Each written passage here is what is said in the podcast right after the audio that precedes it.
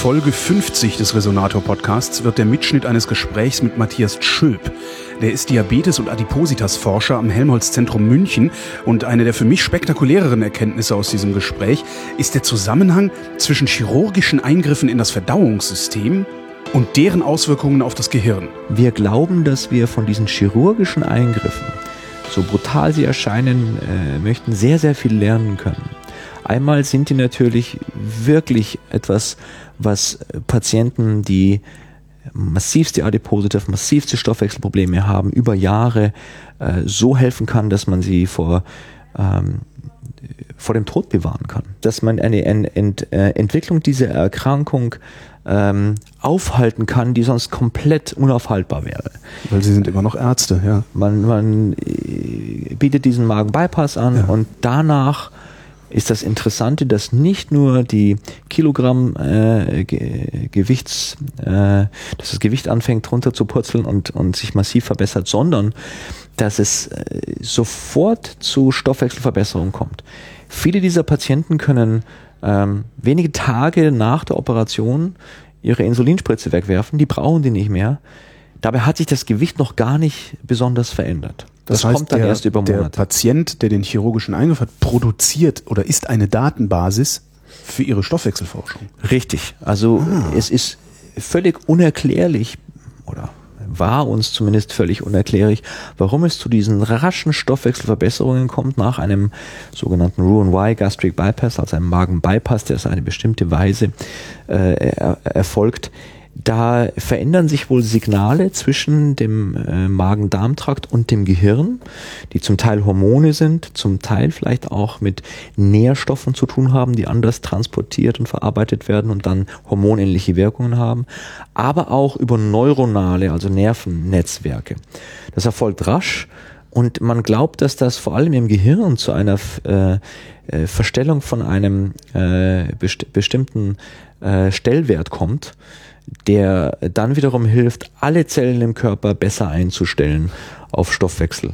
Und wir hoffen, dass wir durch das bessere Verstehen dieser Mechanismen irgendwann sozusagen einen Magen-Bypass in einer Pille oder einer Spritze anbieten können, wo wir letztlich das Gehirn austricksen und ihm vormachen, jetzt haben wir gerade so einen Magen-Bypass angelegt, jetzt mal den Stellwert verändern, weniger Appetit, weniger Hunger, mehr Kalorienverbrennung, bessere Einstellung von, von, von Blutzucker. Die Leber braucht nicht so viel Zucker zu produzieren. Wir transportieren vielleicht Kalorien mehr zu Zellen, die Energie verbrennen und weniger zu Zellen, die das speichern, etc. etc. Wie weit sind wir davon entfernt?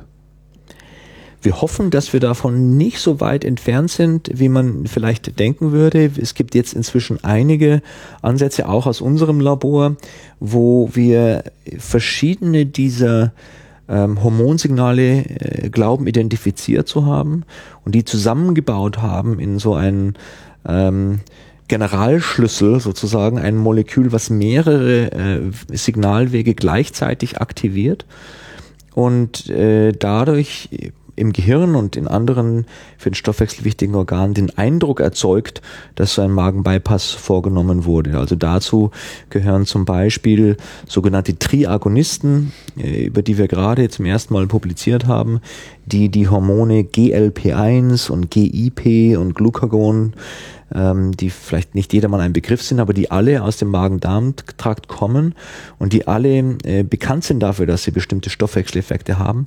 Die haben wir verbunden jetzt eben in ein einzelnes Molekül und wir wissen auch, dass diese Hormone alle vermehrt produziert werden nach einem Magen-Bypass. Und da sehen wir zumindest präklinisch, das heißt also in Zellen und am Tiermodell, dass wir damit eigentlich Fettsucht äh, komplett kurieren können oder korrigieren können. Durch einmalige Gabe oder ist das dann so, wie, weiß ich nicht, ich morgens äh, meinen Blutdrucksenker einwerfe?